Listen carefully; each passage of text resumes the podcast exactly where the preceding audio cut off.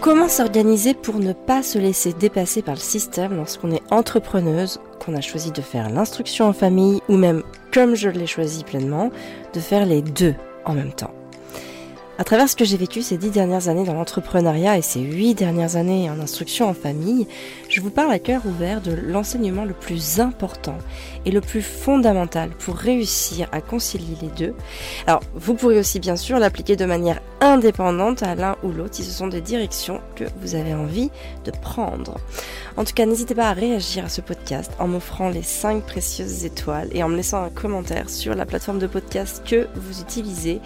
Euh, c'est une petite action toute simple qui vous permet de contribuer pleinement à la visibilité et au soutien de ce podcast et je ne vous remercierai jamais assez pour cela. Je vous souhaite une belle écoute de cet épisode que j'ai voulu le plus pratico-pratique possible. Bonjour, je m'appelle Amélie, bienvenue chez Famille épanouie, le podcast qui vous permet de profiter d'un quotidien serein et épanouissant en famille sans vous épuiser ni vous effondrer.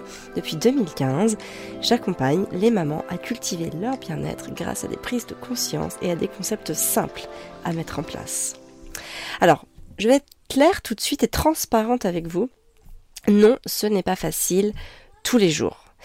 Mais par contre, j'ai quand même une maxime que je me répète assez régulièrement, c'est c'est pas parce que c'est difficile que c'est impossible. Et en fait, très souvent, ce que j'ai pu expérimenter dans ma vie, que ce soit ma vie personnelle ou ma vie professionnelle d'ailleurs, eh bien, on se fait en général toute une montagne euh, des tâches qui nous incombent, et du coup, bah, ça nous fait renoncer euh, aux projets qu'on peut avoir, des projets entrepreneuriaux ou des projets d'instruction en famille pour ses enfants, ou les, deux cumulés, hein, comme j'ai pu le choisir de le faire il y a de cela une dizaine d'années. Et en fait, tout simplement, pourquoi est-ce qu'on renonce à tout ça? Euh, Pourquoi on se fait une montagne de tout ça et pourquoi donc on y renonce? Parce qu'on a peur de quelque chose qui est principalement dû à une énorme croyance.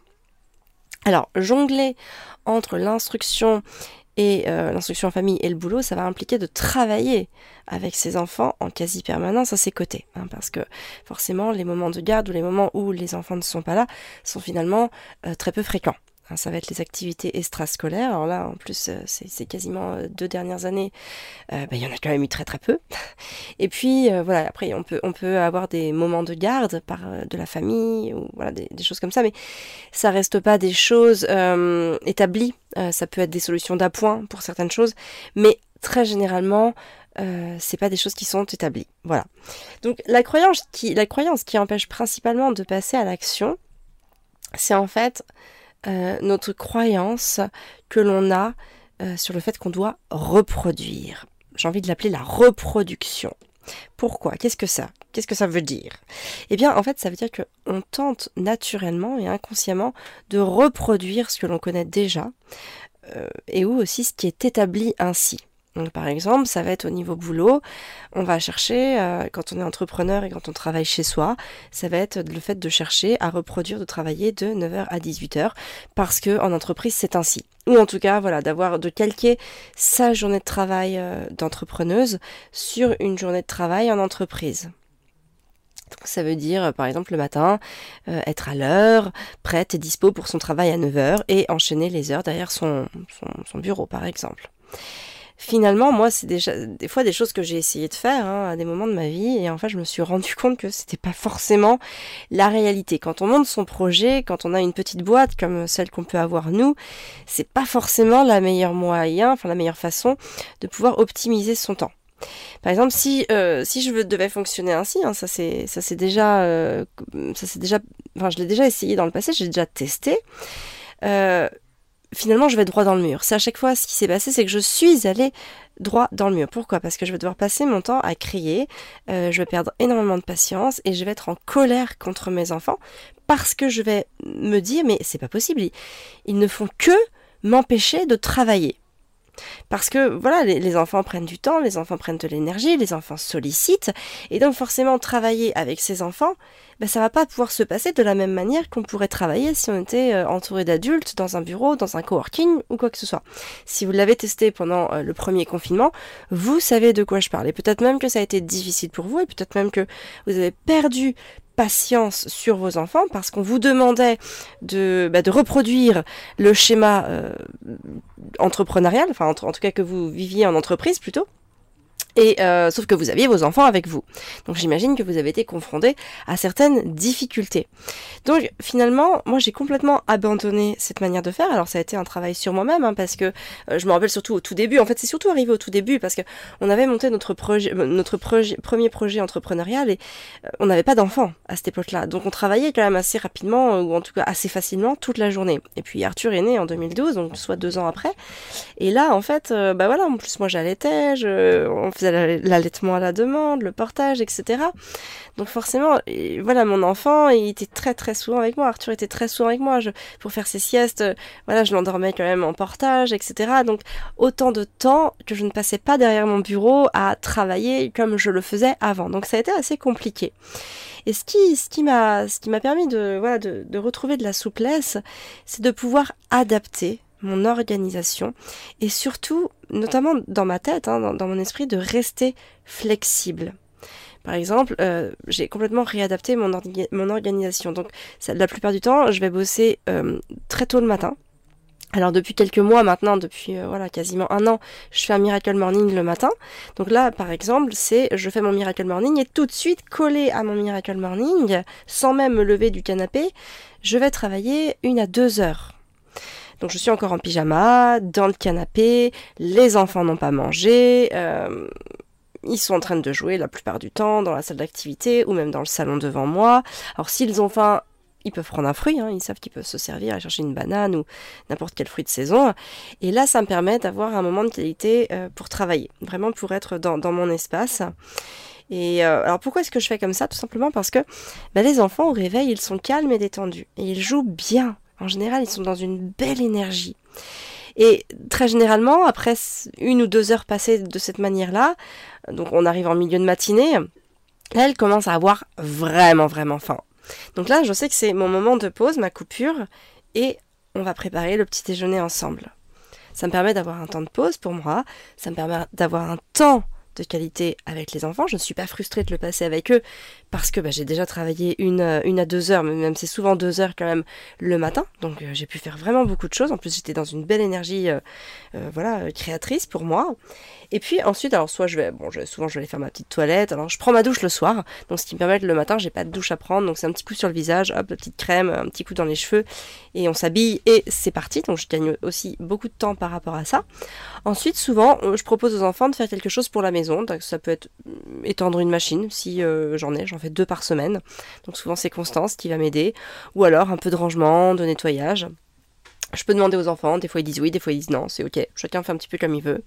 Et après ce temps, donc euh, en général, voilà, on s'est rempli euh, de nos présences les uns des autres, et là je retourne encore bosser. Alors très souvent, et ça c'est vraiment pratique dans mon organisation à moi, mais je sais que c'est très difficilement reproductible euh, si vous êtes bah, salarié ou si vous avez vos enfants qui vont à l'école ou quoi que ce soit. En fait, c'est que très souvent, nous, on ne mange pas le midi parce qu'on a en fait mangé le petit déj tard. Quand je dis tard, c'est 11h, euh, 11h30. Voire on finit de prendre le petit déj, il est en fait midi, hein, c'est midi sonne. Donc du coup, on fait que deux repas par jour, en tout cas que deux repas à table par jour. Ça, ça représente un gain de temps énorme sur la préparation du repas des repas du coup, et euh, sur le temps aussi passé à table, le temps à débarrasser, le temps à nettoyer la cuisine, euh, voilà, ça, on gagne du temps sur tout ça. Par contre, ça ne veut pas dire qu'on ne mange que deux fois par jour. Très souvent, on prend un, donc déjà les enfants mangent, bon, avant le petit déjeuner, ils vont manger des fruits frais, et puis on prend aussi un goûter. Donc un goûter, ça peut être des cracottes avec euh, euh, des oléagineux, ça va bien sûr être des fruits frais, et puis aussi des fruits secs, hein. soit des oléagineux, soit des fruits séchés comme les dattes, les abricots, les bananes sèches, etc. etc. Donc ça, ça permet vraiment de... On, se retrouve en fait hein, euh, avec quasiment nos trois repas, mais il n'y en a que deux à table, et l'autre c'est vraiment en mode, en mode snack. Donc c'est quand même très pratique. Et puis l'après-midi, on essaye de faire bah, une sortie. Alors, ça va être des courses si besoin. Euh, que je fais faire en vélo. Ça fait plus de plus d'un an maintenant quasiment que je vais faire des courses en vélo. Chacun a sa mission. Euh, et en fait, les courses, c'est très important que j'emmène les trois. C'est quasiment tout le temps, je dirais à 95% du temps, j'emmène les trois enfants. Pourquoi? Parce que les courses, on les fait ensemble. Je vais dans des petites surfaces, voire des toute petite surface pour faire les courses. Et donc, c'est vraiment quelque chose qu'on va faire en famille. Chacun euh, a une mission, etc., etc. Donc, on est vraiment euh, en dehors du schéma de quand on va à Carrefour, à Leclerc ou autre. Bon, des fois, ça peut m'arriver que j'aille à Intermarché pour, euh, voilà, très rapidement. J'essaye de faire en sorte que ce soit le plus rarement possible. Ça, j'y vais en voiture la plupart du temps. Mais c'est moins d'une fois par semaine. C'est peut-être une ou deux fois dans le mois. Et encore, j'ai vraiment pour objectif, là, en tout cas, la rentrée de septembre, de ne plus y aller du tout. Par exemple, pour vous donner un ordre d'idée, Carrefour, euh, ou Leclerc, hein, je dis Carrefour parce que c'est la plus grosse surface près de chez moi, je dois y aller en gros une fois par an. Alors sauf là, on a été en quarantaine, euh, dans un souci de... Parce qu'il y a tout évidemment à Carrefour. Hein. Euh, j'y suis allée, je pense que j'ai dû y aller deux ou trois fois en dix jours. Bon, voilà. Mais sinon, s'il n'y avait pas eu ça, on était en quarantaine parce qu'on revenait du Costa Rica, hein, pour ceux qui n'avaient pas suivi. Mais s'il n'y a pas ça, euh, j'y vais voilà une fois par an. C'est très très rare et d'ailleurs je me pose la question pourquoi j'y vais. Donc euh, c'est vraiment quelque chose qui va évidemment tendre à complètement disparaître. Euh, et maintenant c'est les moyennes surfaces, voilà comme Intermarché par exemple qui est pas très loin de chez moi. Le but c'est vraiment que je n'y aille plus ou du coup allez pour une fois ou deux par an voilà, je, je me dis ok j'y vais une ou deux fois par an et encore je me demande ce que je pourrais y acheter. Là en tout cas à l'instant T je me dis bah non j'ai plus besoin d'y aller. Donc euh, donc voilà mais en tout cas c'est vrai que quand on va chez Carrefour, Leclerc euh, ou autre parfois on n'a pas envie d'emmener ses enfants parce que c'est très grand, parce qu'on stresse soi-même, parce que hum, voilà il y, a beaucoup de tentations aussi hein, pour les enfants donc c'est très compliqué parce qu'il y a plein de trucs promotionnels partout euh, et donc voilà on va plutôt essayer d'y aller tout seul alors que finalement quand on va dans les petites biocoop, quand on va dans les bon moi je vais au jardin de l'avenir, je vais pas Biocop à la maison parce qu'il est trop loin, mais je vais au jardin de l'avenir principalement. Euh, c'est petit, ce sont des produits bio, il y a, y a pas de tentation, il n'y a pas de dessin, pas de patrouille, il n'y a pas tous ces trucs-là, il n'y a pas de Peppa Pig. Euh, donc finalement, les enfants sont très investis, il n'y a pas de source de distraction qui va les éloigner du but. Et c'est important, on peut notamment faire la cueillette. Alors évidemment, au Jardin de l'Avenir, nous, on a cette chance de pouvoir faire la cueillette. Euh, ça nous arrive régulièrement de pouvoir aller faire la cueillette, notamment des fraises ou des courgettes ou des tomates, enfin des choses assez simples. Hein. On va rarement déterrer les pommes de terre ou les poireaux ou les carottes, quoi qu'encore on pourrait le faire si on y prenait plus de temps, tout simplement. Mais en tout cas, ça reste un, moyen, euh, encore une fois, de d'introduire de la pédagogie, d'introduire euh, des apprentissages dans notre manière de vivre. On peut aussi sortir pour rendre visite à quelqu'un, euh, on peut aussi sortir pour aller à la bibliothèque, et puis aussi tout simplement on peut sortir pour aller au parc ou à l'aire de jeu. Donc voilà comment c'est se constituer. Et puis aussi on peut rester à la maison, et dans ce cas-là, par exemple quand il pleut ou quand on n'a rien d'autre à faire, eh bien on reste à la maison, il joue, et je bosse. En fait, il n'y a pas d'objectif. Il n'y a vraiment pas d'objectif, mais par contre, il y a quelque chose qui est très très important et crucial dans cette organisation, c'est que je connais et je liste mes priorités. Restez bien là parce que je vous en parle dans quelques minutes. Mais avant ça, je vais vous parler du deuxième problème de la reproductibilité, c'est notamment sur l'organisation en famille. Quand on choisit de faire l'organisation en famille, qu'on soit entrepreneur ou pas, hein, qu'on soit euh, euh, maman au foyer ou même qu'on ait un boulot à mi-temps et qu'on veut faire l'instruction en famille, très généralement on tombe dans le piège de on cherche à reproduire le schéma de l'école à la maison. Hein, D'où le nom d'ailleurs qui porte un petit peu à confusion, l'école à la maison. Et donc on cherche à faire entrer plusieurs heures d'instruction par jour pour ces enfants. On cherche à jouer le rôle de la maîtresse. Euh, et du coup là, toutes les limites peuvent arriver. On pense qu'on n'est pas assez formé, euh, qu'on n'est pas assez cultivé, qu'on n'a pas hum, la chose, enfin le, truc en soi pour pouvoir instruire ses enfants. Et donc tout ça, bah, ça va nous mettre tellement de bâtons dans les roues qu'on va abandonner avant même d'avoir essayé. Et là, si vous cherchez à reproduire l'école à la maison, je vous donne pas longtemps à tenir, sauf si vous euh, kiffez et que vous euh, vous dédiez pleinement et entièrement, euh, vous dédiez pleinement et entièrement à reproduire ce schéma. Mais lorsqu'on est entrepreneur, par exemple, et ça marche si on ne l'est pas d'ailleurs aussi, on peut pas reproduire ça en vrai. C'est très compliqué. Ça va demander des ressources, ça va demander une énergie considérable que très souvent, en fait, on ne peut pas faire. Pourquoi on ne peut pas le faire? Parce que déjà, ce qui se passe avec un groupe d'élèves qui n'ont pas d'attache émotionnelle est difficilement reproductible avec une fratrie. Hein, dans une fratrie, euh, les enfants vont se fâcher, vont se disputer bien plus rapidement, bien plus facilement entre, entre frères et sœurs, donc qu'entre copains et copines. Et puis, on n'est pas une maîtresse, on est une maman.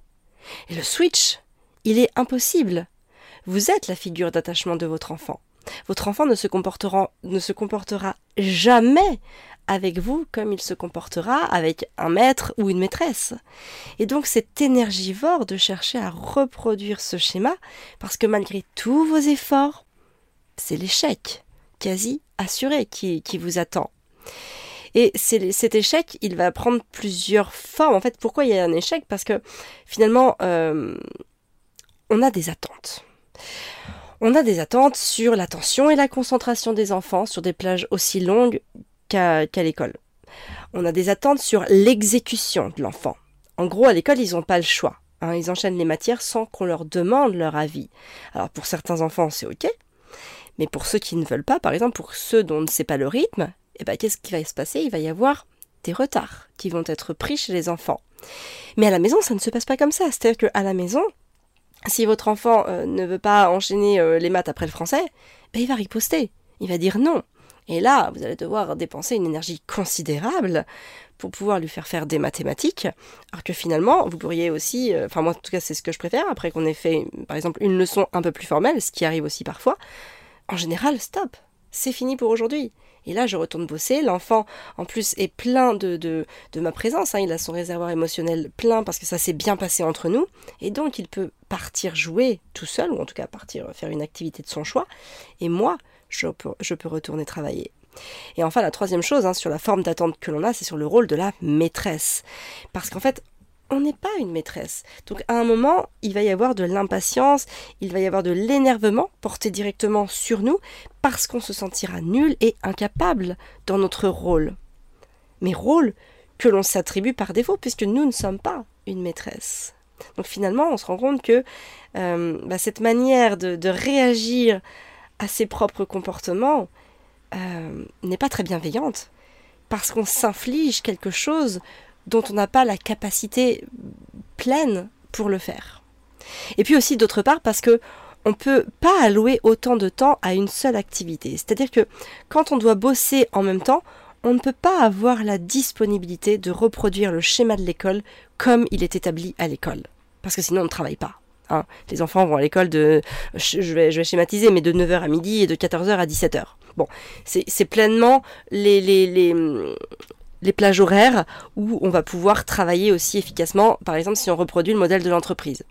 Donc c'est pas possible sous cette forme-là. Euh, nous en tout cas on a vraiment choisi euh, de faire 95% d'informel et 5% de formel. En vrai, j'ai pas vraiment compté, mais c'est juste pour vous donner une idée, pour que ça soit représentatif dans votre tête, pour que vous ayez conscience que la plupart de tous les apprentissages que l'on fait sont complètement informels. Parfois, on va travailler sur un cahier, mais je dirais que c'est moins d'une fois par semaine parce que bah, mes enfants sont encore petits, hein, soit mon aîné le jour où j'enregistre ce podcast, il a 8 ans, 8 ans et demi, donc on va dire il est encore petit, ça va être celui qui restitue le plus. Euh, à la limite, c'est Constance qui est la plus demandeuse de cahiers. À chaque fois que euh, Arthur fait du formel, elle demande euh, à faire des cahiers. Gaspard aussi aime bien parce que c'est souvent aussi des cahiers de jeu. Arthur aime beaucoup beaucoup moins parce que là sur le coup on est des cahiers où voilà il y, a quand même une restitution qui est demandée. Hein, on n'est plus vraiment sur du jeu. mais forcément c'est pas ce qu'ils préfèrent. Donc nos apprentissages se font principalement par le corps et par la communication. En fait, je m'adapte à eux. Je leur offre un environnement nourricier. Je leur donne de vraies réponses. Pas des réponses évasives ou approximatives. Je les implique aussi énormément avec moi, que ce soit en cuisine, pour faire les courses, comme je vous l'ai dit tout à l'heure, pour le travail aussi. Je demande par exemple de plus en plus souvent à Arthur, hein, qui a 8 ans et demi, de prendre des photos. Donc je lui confie notre euh, gros réflexe, nos, gros engins à, à 3-4 000 euros, euh, voilà, sans, ticket en fait, sans, sans, me poser de questions. Et puis on les investit aussi dans cette transition écologique hein, que, que l'on opère depuis plusieurs années et qui est euh, de très très importante pour nous. En fait, on est une team. Vous savez, quand on est une team, bah, on vit ensemble, on a des problèmes ensemble, on trouve des solutions ensemble, on s'aide les uns les autres ensemble, et on apprend ensemble. Donc ma réponse la plus simple à comment gérer entrepreneuriat et instruction en famille, c'est ne pas chercher à séparer l'un de l'autre, mais plutôt à chercher comment les unifier, comment les, souder l'un à l'autre. Et il faut vraiment arrêter de penser à cloisonner, mais réfléchir à la manière dont on peut mélanger au maximum pour servir et nourrir les intérêts de chacun. Alors pour vous aider, dans votre organisation quotidienne, que vous soyez entrepreneur, euh, que vous fassiez l'instruction en famille, ou les deux, ou même aucun des deux d'ailleurs, je vous invite à vous faire euh, votre propre matrice d'Eisenhower. La matrice d'Eisenhower, c'est un outil d'analyse et de gestion du temps qui permet de classer les tâches à faire en fonction de leur urgence et de leur importance. Donc c'est un tableau à double entrée. Donc il y a un axe horizontal qui va être sur l'urgence des tâches et un axe vertical sur l'importance des tâches. Donc la matrice comprend quatre zones. En haut à droite, vous avez les activités importantes et urgentes. En gros, c'est ce que vous devez faire dans la journée. Ce sont vos priorités. Par exemple, euh, pour vous donner un petit peu euh, des, ordres d'idées de nos priorités, avant de partir pour le famille épanoui tour, j'ai dû m'occuper du contrôle technique de notre voiture, hein, de notre véhicule. Il n'a pas passé le contrôle, donc j'ai dû gérer les réparations avant de partir, sinon le délai de deux mois était dépassé. Donc ça, c'était important et urgent. C'est ce que je devais faire dans le délai qui m'était imparti avant de partir, avant de faire le famille épanoui tour. Par exemple, dans notre boulot, ça va être euh, de mettre les promos en ligne ça va être euh, pour l'organisation du Maman épanouie live. Il y a encore deux intervenants qui nous manquent. C'est le 25 septembre 2021 à Angers. Aujourd'hui, on est le 9 août. Donc là, ça va commencer à être important et urgent. Euh, dans un tout autre registre, par exemple là pour rentrer dans un camping qui a une piscine, il faut qu'on ait des passes sanitaires. Donc ça devient, quand on veut rentrer dans un camping, ça devient important et urgent de faire un test antigénique pour voir euh, bah, si on est positif ou négatif et pour avoir le fameux passe sanitaire. Par exemple, ça va être important et urgent de trouver un endroit où dormir le soir quand on est en camping-car. Euh, quand il faut se faire dépanner, c'est l'urgence et la priorité. On doit se faire dépanner. Préparer à manger aussi. Il y a un moment, ça devient important et urgent. Euh, un enfant qui pleure aussi. Lorsque vous avez un enfant qui pleure, euh, j'ai envie de vous dire, vous pouvez tout arrêter. Hein. Vous pouvez arrêter tout ce que vous faites parce que la plus grande importance et ce qui est de plus urgent, c'est de s'occuper de notre enfant qui pleure. Ce qui est aussi euh, important et urgent, ça va être de se développer personnellement. C'est-à-dire chaque jour essayer de trouver un moyen de pouvoir se nourrir personnellement. Ensuite, en haut à gauche, vous avez les activités importantes mais peu urgentes. Alors, par exemple, moi, j'ai noté, euh, je voudrais écrire un livre. C'est important, mais c'est pas urgent. Par exemple, préparer la promo de la rentrée sur le programme alimentation que Fabien a créé, c'est important, mais là c'est pas encore urgent. Faire du tri dans ses placards, par exemple, c'est important, mais c'est pas urgent. Faire du sport, c'est important, mais c'est pas urgent. Donc, enfin, après, ce sont évidemment des, je vous donne euh, des choses euh, qui sont valables pour moi, à vous de trouver celles qui sont valables pour vous. Hein. Peut-être que faire du sport, ça peut devenir urgent pour certaines personnes. Ensuite, en bas à droite, ce sont les activités urgentes, mais peu importantes. Donc là, clairement, on va pouvoir rentrer dans la délégation. C'est toutes les choses bah, que vous n'êtes pas obligé de faire. Donc, par exemple, moi, je sais que chez moi, euh, j'ai vidé le lave-vaisselle. C'est urgent, parce que bah, avant de manger, il faut bien que le lave-vaisselle soit vide pour pouvoir remettre la vaisselle sale à l'intérieur, mais c'est pas important. Donc au quotidien, ce sont les enfants qui vident le lave-vaisselle. Alors évidemment, parfois ils râlent, hein, clairement. Euh, à part Constance, qui le fait très souvent, le, quasiment tout le temps avec plaisir, mais Arthur et Caspar râlent toujours un peu, ils ont besoin d'être motivés. Il y a aussi la réponse à certains mails.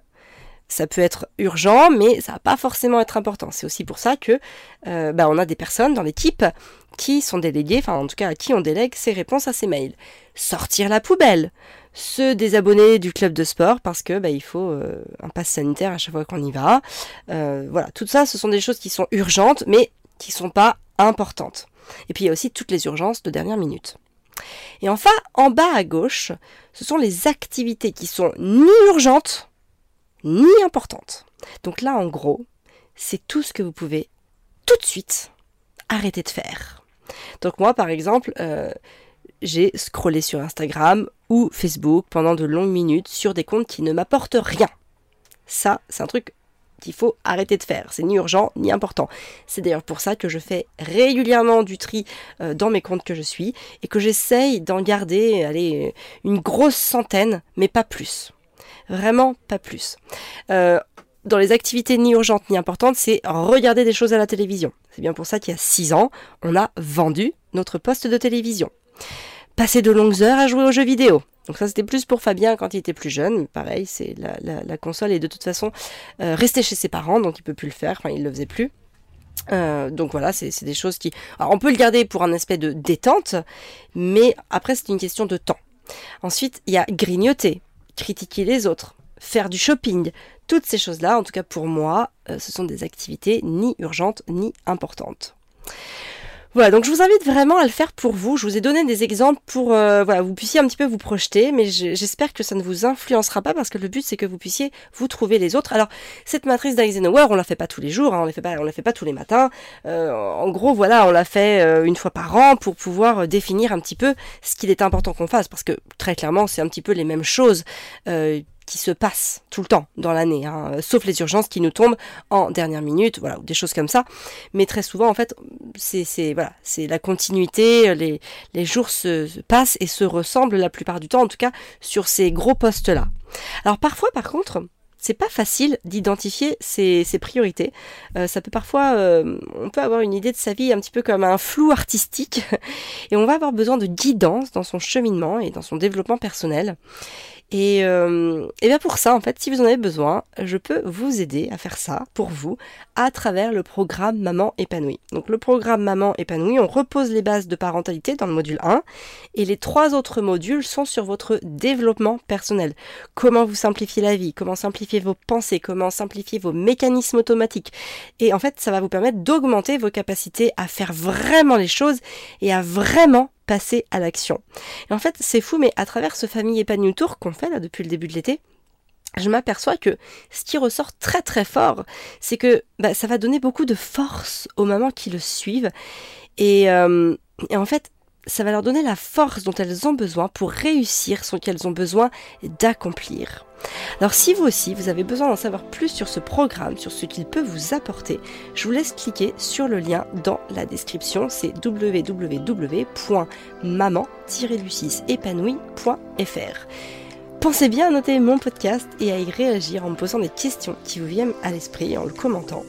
Euh, ça me fera toujours plaisir et euh, surtout ça permet vraiment euh, au podcast de gagner en visibilité. Voilà, moi je vous donne rendez-vous la semaine prochaine pour un nouveau podcast. Merci de m'avoir écouté, merci pour votre confiance, passez une très très belle journée et surtout prenez soin de vous.